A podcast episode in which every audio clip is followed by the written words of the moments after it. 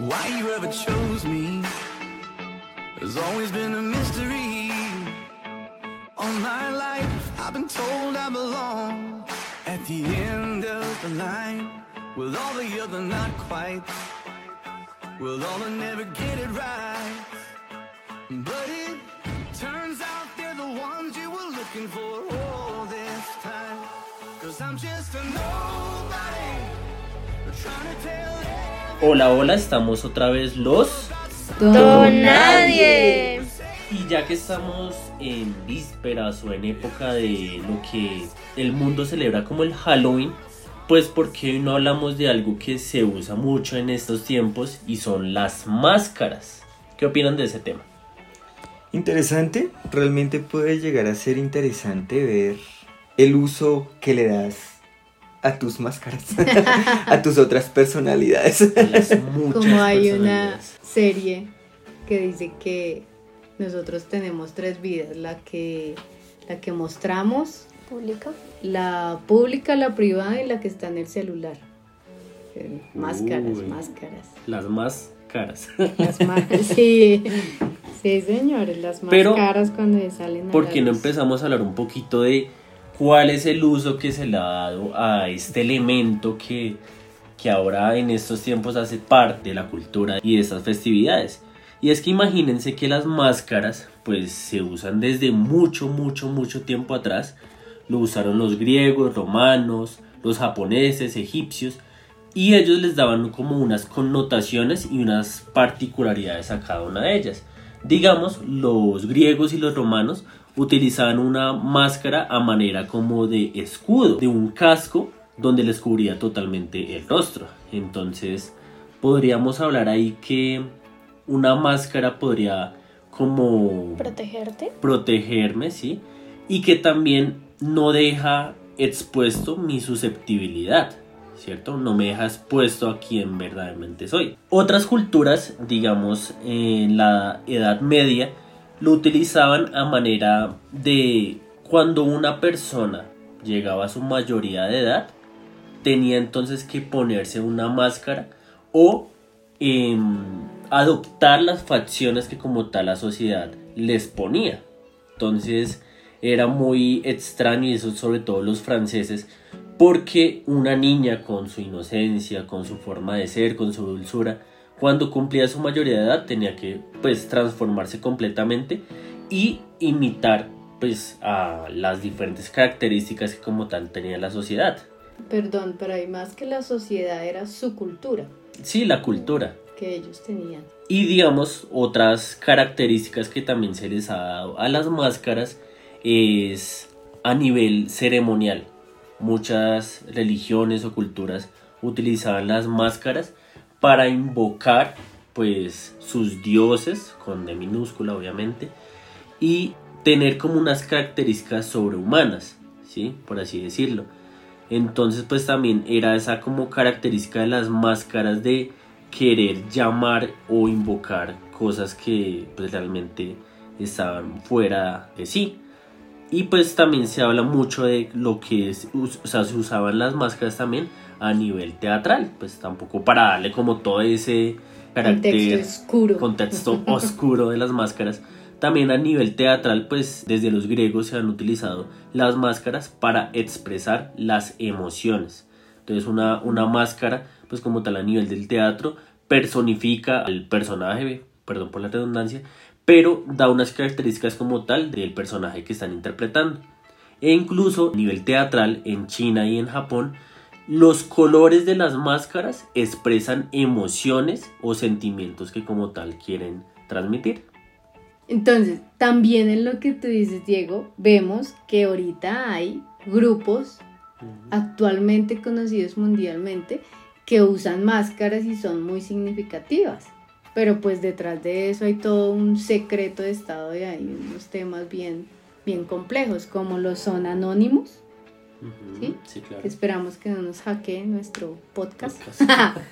Eh, está el Ku Klux Klan en Estados Unidos y en otras partes del mundo. Eso tienen toda una ceremonia y ellos se tapan de verdad.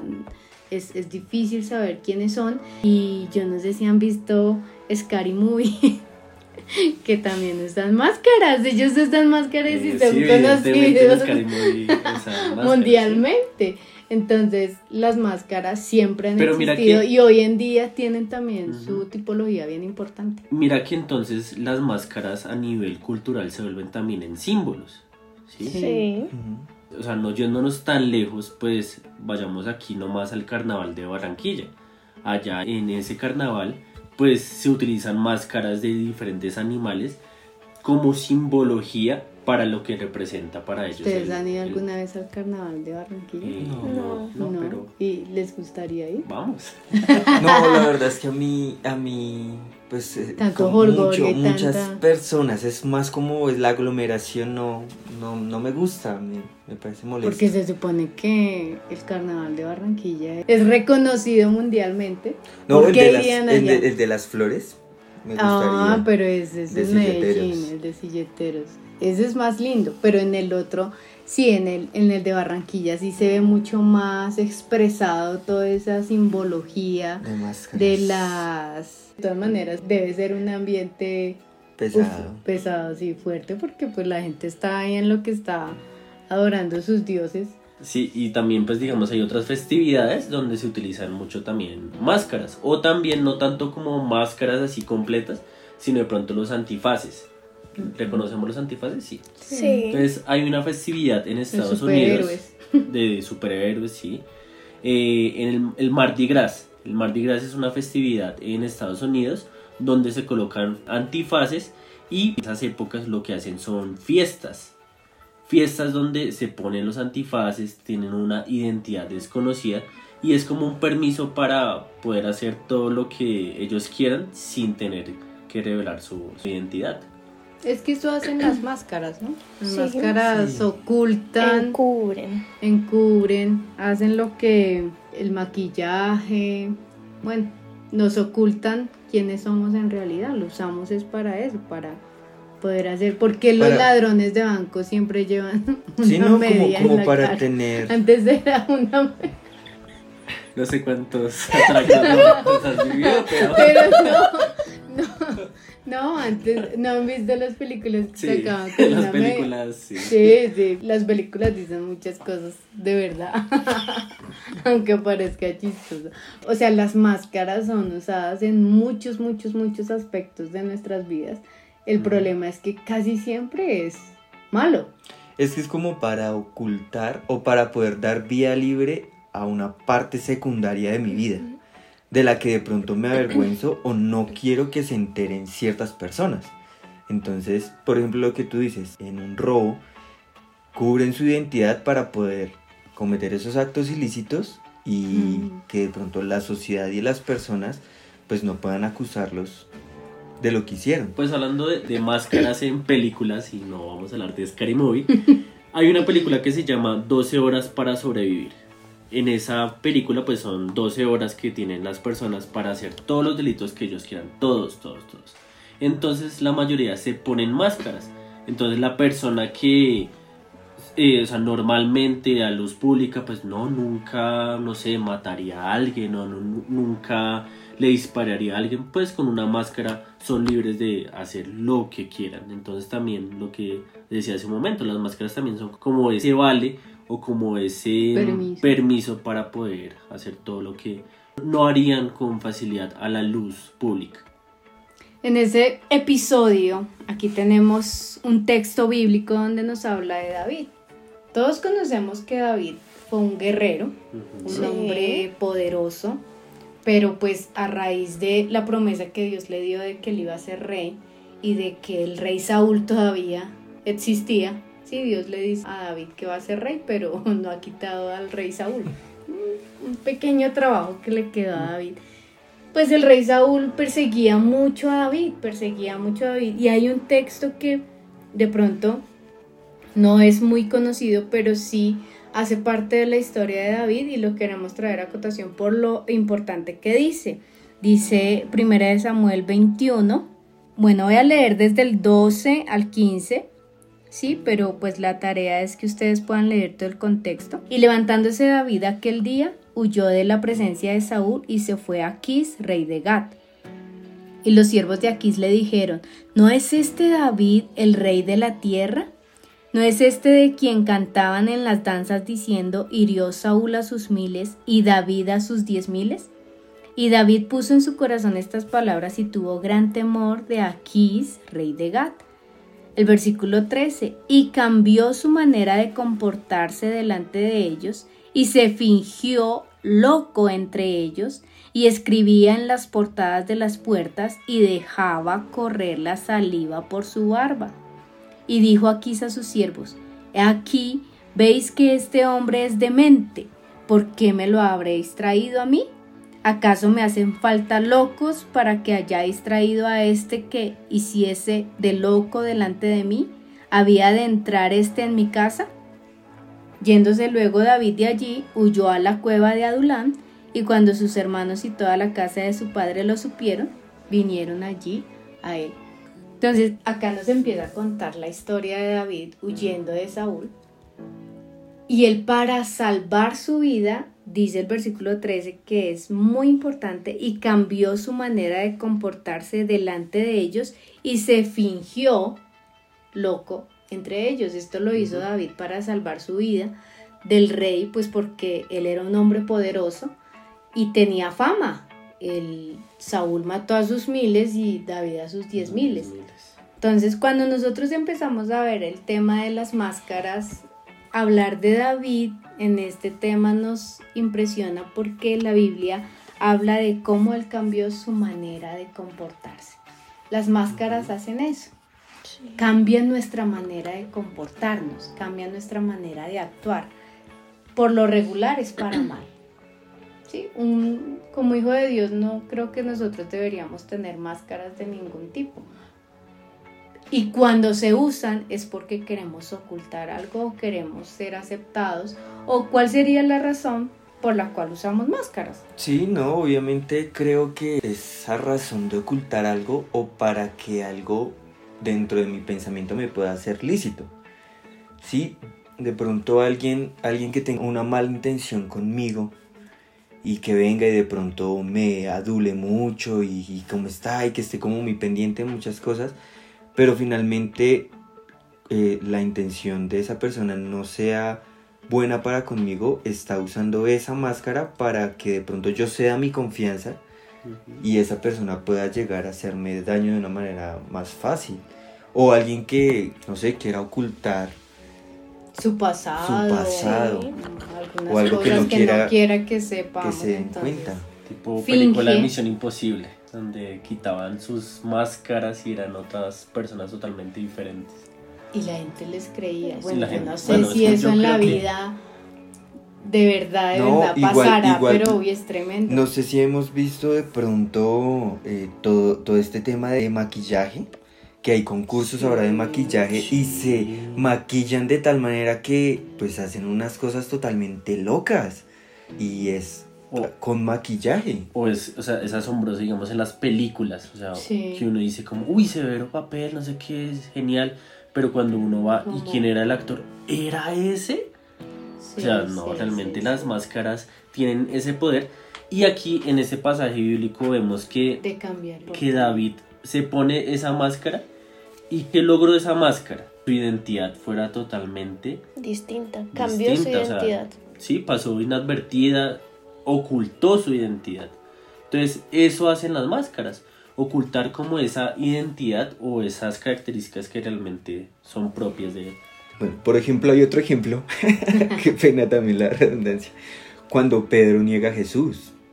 Sí, dice que él estaba en la plaza y lo ven y, lo reconocen. Hey, tú eres uno de ellos. Tú, tú andabas con Jesús el Galileo. Mm. Y dice, no, primero lo niega, luego se encuentra otra persona y no, si tú estabas con él, vuelve a negarlo. Y cuando ya se encuentra la tercera persona que le hace la misma afirmación, dice que empieza a maldecir y jura que no lo conoce. Adopta las características de esa máscara o de ese personaje que él se inventó. Exactamente. Con el fin de encajar. Y, y, es que a veces no necesitamos máscaras físicamente, como lo hemos hablado de lo que es máscara, máscara, sino que empezamos a fingir quienes no somos. Entonces ahí entra la parte de que nos volvemos hipócritas. Porque si nosotros miramos el significado de la hipocresía, también es algo que es falso, mentiroso, vano, iluso. Actuar bajo un carácter asumido. Mm. Y cuando nosotros miramos la definición de iluso, dice que es algo ingenuo que intenta engañar y que tiende a hacerse ilusiones con facilidad, sin fundamentos para ello. Yo tengo ahí otra definición, según la RAE, dice de hipocresía. Fingimiento de cualidades, sentimientos contrarios a los que verdaderamente siento o estoy experimentando. Cualidades o sentimientos. Es que es muy fuerte porque ya estaríamos hablando de que las máscaras nos llevan a ser hipócritas. Porque no estamos mostrando la verdad. Que eh, hagámoslo con intención o sin intención, terminamos siendo hipócritas porque no estamos mostrando la claridad. Lo opuesto a hipocresía es sinceridad, lealtad y claridad. Si mostramos lo que es, lo que somos, de pronto muchas personas no les va a gustar realmente cómo somos.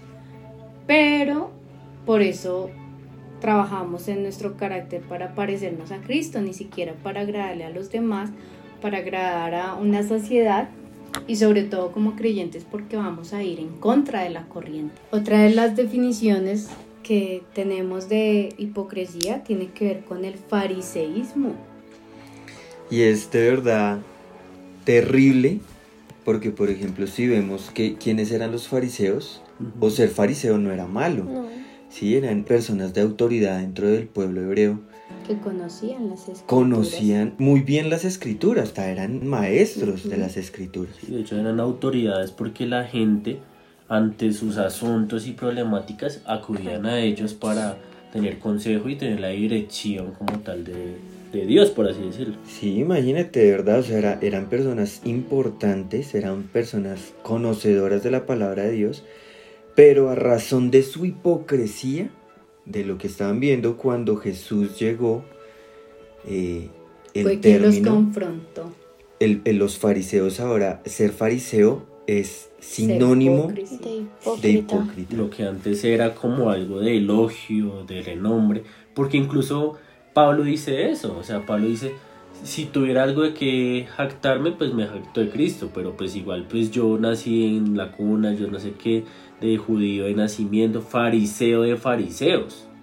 Pero lo más interesante es que él dice que todo eso lo tiene por inmundo a causa de Cristo, o sea, para servir a Cristo. Ni siquiera se jacta de, su nombre, de su peso, de su conocimiento, sino es, de conocer a Cristo. Y es que eso también Jesús se los, se los habla a ellos directamente en Mateo 23.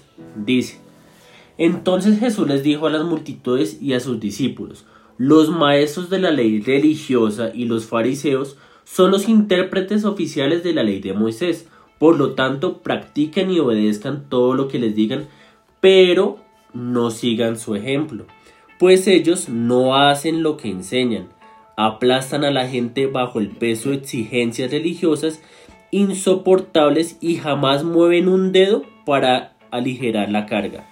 Todo lo que hacen es para aparentar en los brazos se ponen anchas cajas de oración con versículos de la escritura y usan túnicas con borlas muy largas y les encanta sentarse a la mesa principal en los banquetes y ocupar los asientos de honor en las sinagogas. Les encanta recibir saludos respetuosos cuando caminan por las plazas y que los llamen rabí. Entonces ahí vemos, vemos al máximo esplendor eso, la hipocresía, y vemos como ellos dicen que lo hacen todo para aparentar. ¿sí? Entonces ese era como la máscara de ellos.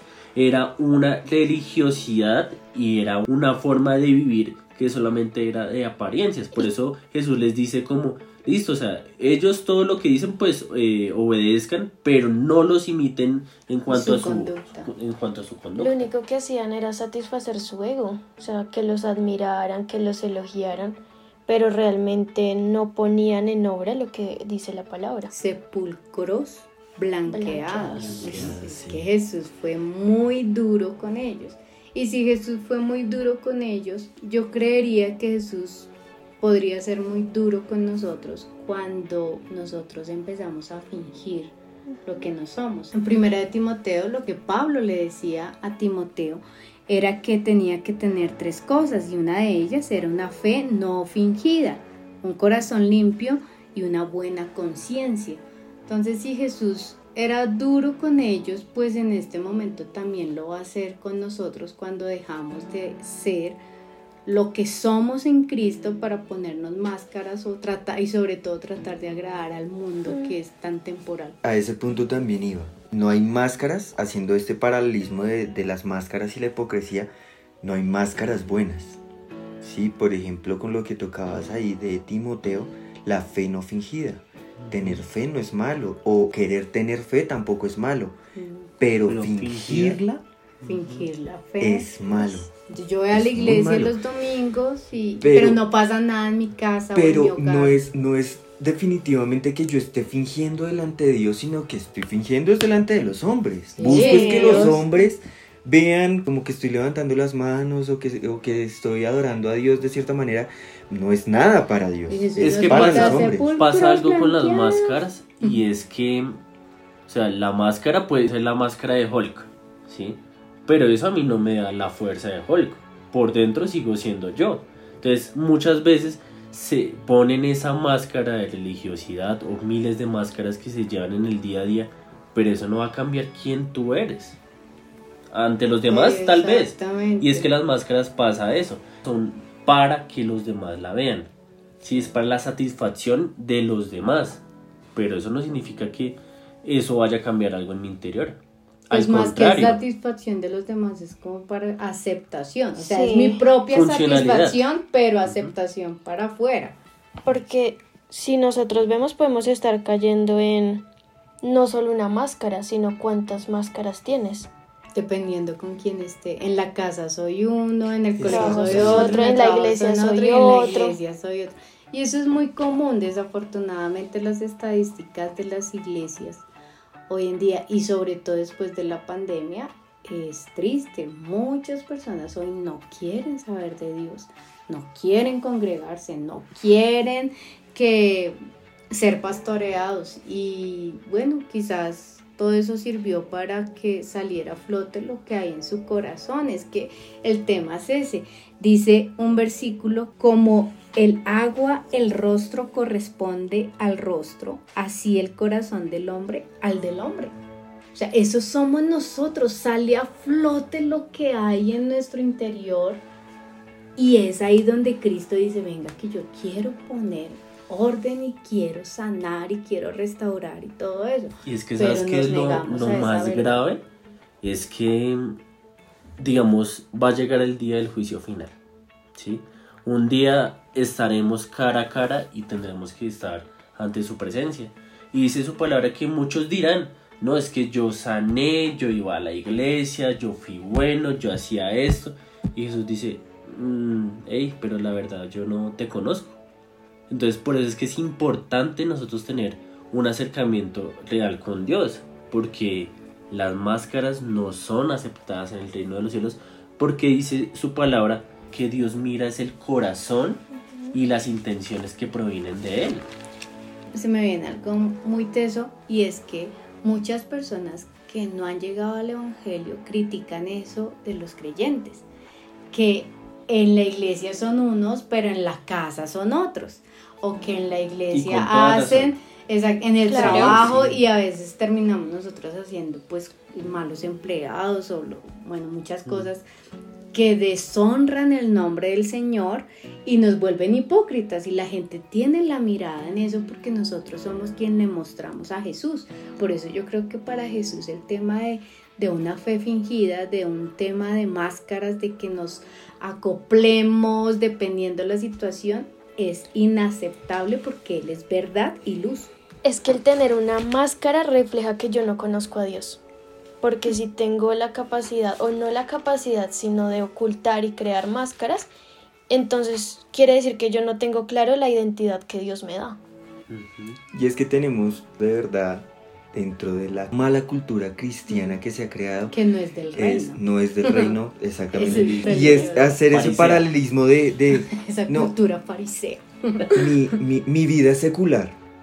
Ajá. Es que no existe una vida No. secular, no existe No. una vida cristiana y una vida secular, no hay esa división, es mi vida. O sea, yo tengo que ser cristiano en la universidad, en el trabajo, en la iglesia, en mi casa. No hay ninguna vida secular, es la vida. Pues digamos Es que, que ser no ser cristiano- sino ser discípulo de Jesús. Sí, comportarme sí, a la manera. Porque ser cristiano no es una máscara, es una identidad. Es Yo soy identidad. hijo de Dios. Así es. No me comporto, no me visto o me pongo una máscara de hijo de Dios. Porque es algo que se nota y que sale naturalmente. Y ya que nos volvimos un poco cinéfilos el día de hoy, no sé si ustedes han visto la película El hombre de la máscara de hierro, que es con Leonardo DiCaprio. Ahí pasa una cosa y es que un hombre lleva toda, toda, toda su vida con una máscara puesta. Entonces, primero, pues esa máscara le impedía ver, tener una perspectiva general de las cosas, pedía la vista. Y es muy importante, eso también nos habla la palabra en Isaías 59:10. Dice, andamos a tientas como los ciegos junto a una pared, palpando para encontrar el camino como la gente que no tiene ojos. Hasta en lo más radiante del mediodía tropezamos como si estuviera oscuro. Entre los vivos somos como los muertos. Y es que eso pasa con las máscaras. O sea, si ustedes alguna vez tuvieron una máscara puesta, eh, literal una máscara puesta, pues no es fácil ver. Se impide el movimiento. Y eso hace pues también las máscaras a nivel que estamos hablando el día de hoy. Impide como tal la vista y la perspectiva de las cosas. Y lo otro que me llama la atención de esa película es que como vivió literalmente toda su vida con esa máscara puesta, en un momento se la quitaron y fue a ver su reflejo y él no se conocía. Y eso muchas veces pasa con las máscaras. Llevamos máscaras durante años, durante décadas, toda nuestra vida con una máscara y no sabemos quiénes somos. Y es que es muy natural, porque nosotros no vamos a saber quiénes somos si no vamos delante de Dios y Él nos muestra realmente mi pecado y realmente quién soy delante de Él. Es que incluso en las relaciones que pensamos o queremos tener, como que nos esforzamos tanto por llamar la atención o por ser aceptados por una persona o por una sociedad, que a veces se nos olvida hasta qué es lo que nosotros mismos queremos o cuál es el concepto propio que yo tengo acerca de algo. Me centré tanto en la máscara y en fingir o en agradarle a otro grupo de personas que a veces pierdo ese sentido de qué es lo que yo quiero, qué es lo que yo pienso acerca de algo por estar fingiendo, por estar usando permanentemente esa máscara. Por eso dice Santiago 1, 23 al 25, porque si alguno es oidor de la palabra y no hacedor, es semejante a un hombre que mira su rostro natural en un espejo, pues después de mirarse a sí mismo e irse, inmediatamente se olvida de qué clase de persona es. Pero el que mira atentamente a la ley perfecta, la ley de la libertad, y permanece no habiéndose vuelto un oidor olvidadizo, sino un hacedor eficaz, éste será bienaventurado en lo que hace. Es que nosotros escuchamos la palabra de Dios y ella debe ser nuestro centro y nuestra identidad. Imagínense a David, que era un guerrero poderosísimo, era el rey ungido que Dios había puesto, había promesas, había generaciones, de ahí venía el linaje de Jesús. Y por salvar su vida entonces se volvió loco dos, tres años para aparentar y salvarse. No, o sea, eso fue un episodio de su vida, pero no determinó quién era, aunque cambió su comportamiento porque dice que echaba babas, o sea, se volvió loco. Entonces uno a veces nosotros podemos estar perdiendo de verdad lo bueno que Dios ha puesto en mí en mis talentos, en mis dones, por andar tratando de fingir o de estar haciendo otras cosas que pues a Dios no le agrada. Y vemos acá, estamos descubriendo profundamente que Dios no va con el fingir. Y algo ahí que nos habla la palabra y es que la palabra es espejo. Espejo. ¿sí? Y en estos términos, cuando vemos en Santiago y en otros versículos, cuando hablan del espejo, en la antigüedad pues no habían esos espejos como los hay en este momento, sino que realmente era un pedazo de metal que era totalmente pulido y a pesar que fuera lo más pulido posible, pues de todas maneras no iba a reflejar el verdadero reflejo que debería ser, no daba la verdadera apariencia. Por eso es que es muy importante cuando la palabra nos habla de que la palabra es espejo, porque la palabra sí nos va a mostrar exactamente quiénes somos, sin ninguna tergiversación. Dice en 1 Corintios 13:12, ahora vemos todo de manera imperfecta, como reflejos desconcertantes, pero luego veremos todo con perfecta claridad. Todo lo que ahora conozco es parcial e incompleto, pero luego conoceré todo por completo, tal como Dios ya me conoce a mí completamente. Dios ya me conoce.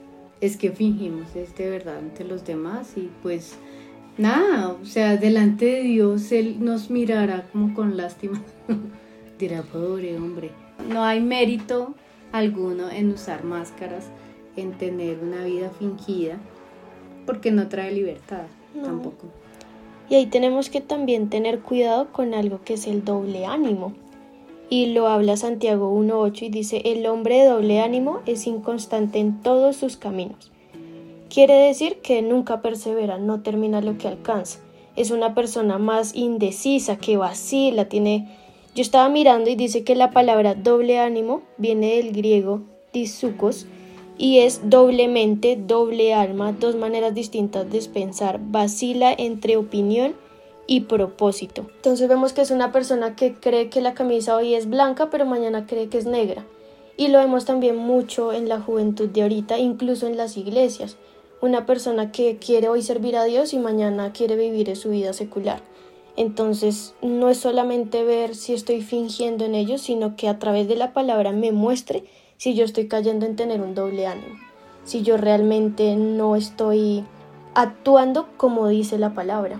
Por esa doblez de corazón. Y ahorita que hay una palabra muy famosa que es la doble moral.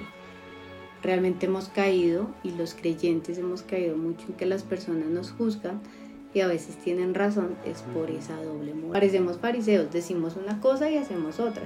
Se nos olvida que no debemos ser oidores, sino hacedores. Si todos los creyentes que hay en Bogotá fuéramos con una fe al 100% en Cristo, yo creo que Bogotá sería diferente. Nuestro Sí. barrio sería diferente. Nuestras familias serían diferentes. Cuando tenemos una certeza de quiénes somos en Cristo y dejamos esa fe ahí toda... eh, Mediocre. medio Tibia. Sí, tibia. Mm. Entonces, realmente el Señor nos exhorta a que nosotros tengamos que venir a Él para vernos a cara descubierta. Ese versículo está en 2 de Corintios 3, versículo 17, 18 y es nuestro gran centro es este versículo porque es poderoso y es lo que el Señor quiere llamarnos para traernos libertad. Dice, porque el Señor es el Espíritu y donde está el Espíritu del Señor, allí hay libertad. Un versículo súper conocido que lo hemos hablado muchas veces. Pero el versículo 18 dice, por tanto nosotros todos, mirando a cara descubierta como en un espejo la gloria del Señor, somos transformados de gloria en gloria en la misma imagen como por el Espíritu del Señor. Nosotros hemos sido llamados a ser la imagen de Cristo. Y Cristo es verdad, y Cristo es luz, y Cristo hay lealtad, y Cristo no era de doble ánimo. O sea, ahí es donde creo que nuestro próximo episodio tenemos que hablar acerca del carácter. Sí, Lo es- estábamos es esperando, muy- ¿no? Llegar a es ese punto del carácter. Hablar del carácter. Delante de la palabra, ser hipócrita es, es muy sencillo. Y realmente portar esas máscaras es demasiado fácil. El hecho de que yo tenga o haga algo, pero en mi corazón haya una segunda intención, ya fui Ya. hipócrita. Sí. Si yo quiero ayudar a alguien, pero en mi corazón hay una segunda intención, ya estoy siendo hipócrita. Mm. Si de Y la palabra de Dios viene y me enseña mi corazón.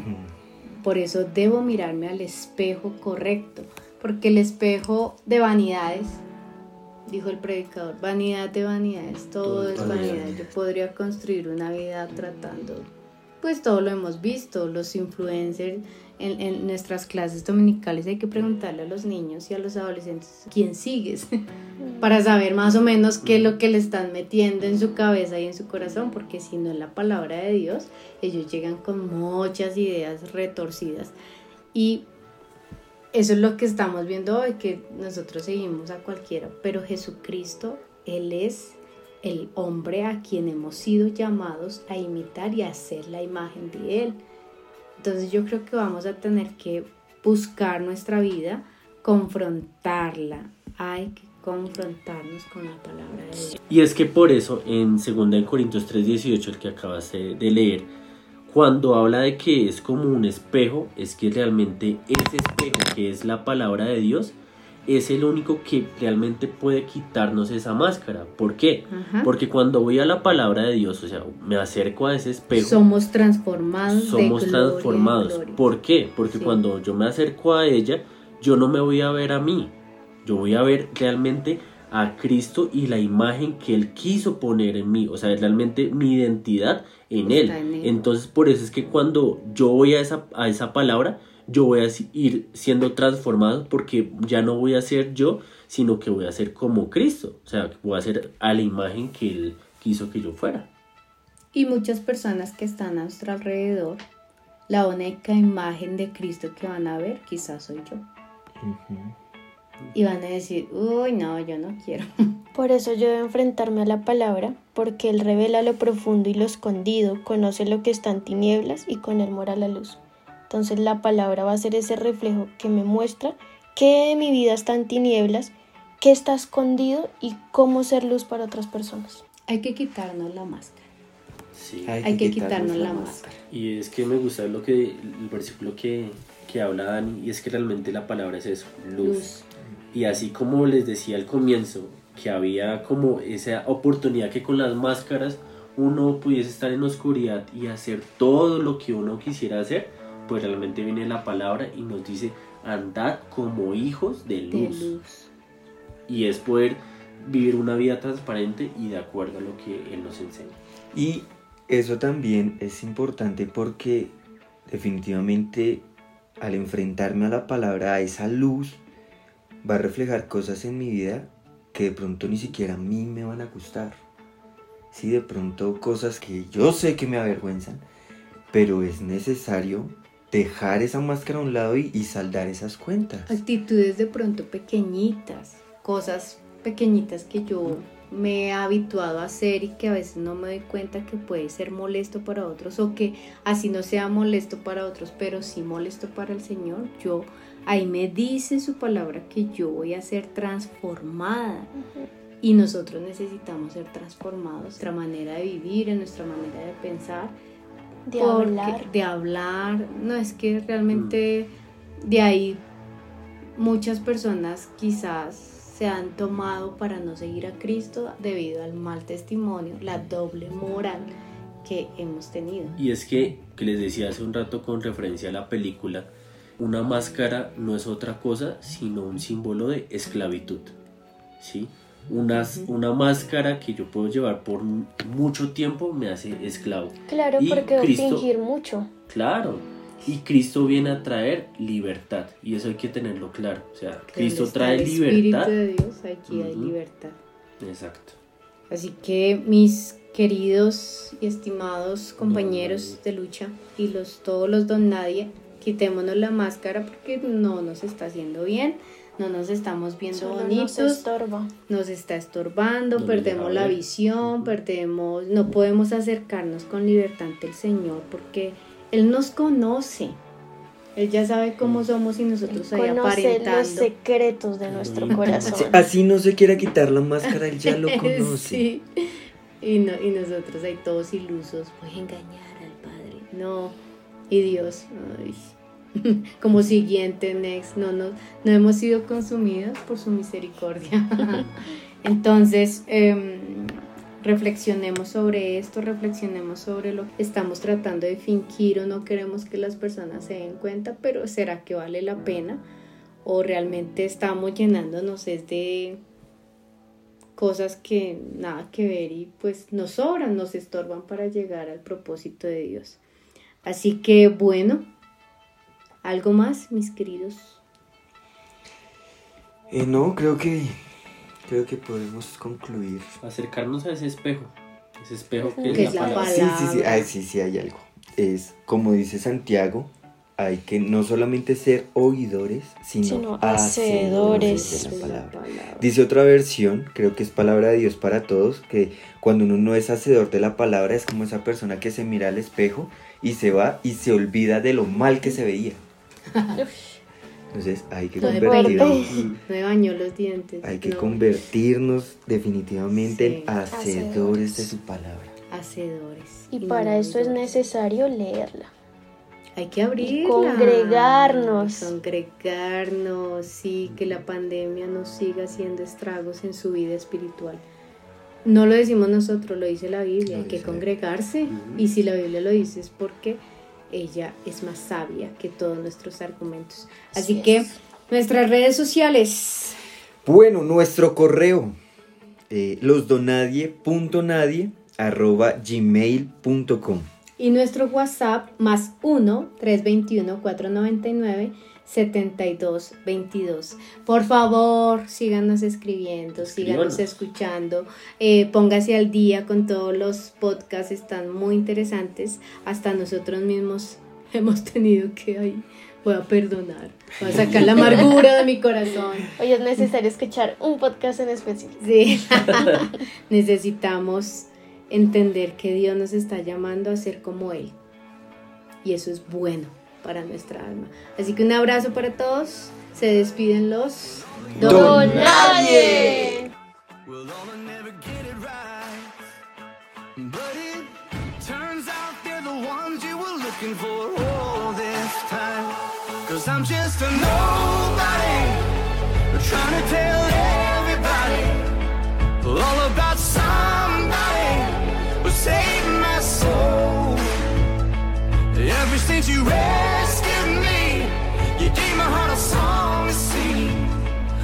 living for the world to see. Nobody but Jesus. I'm living for the world to see. Nobody.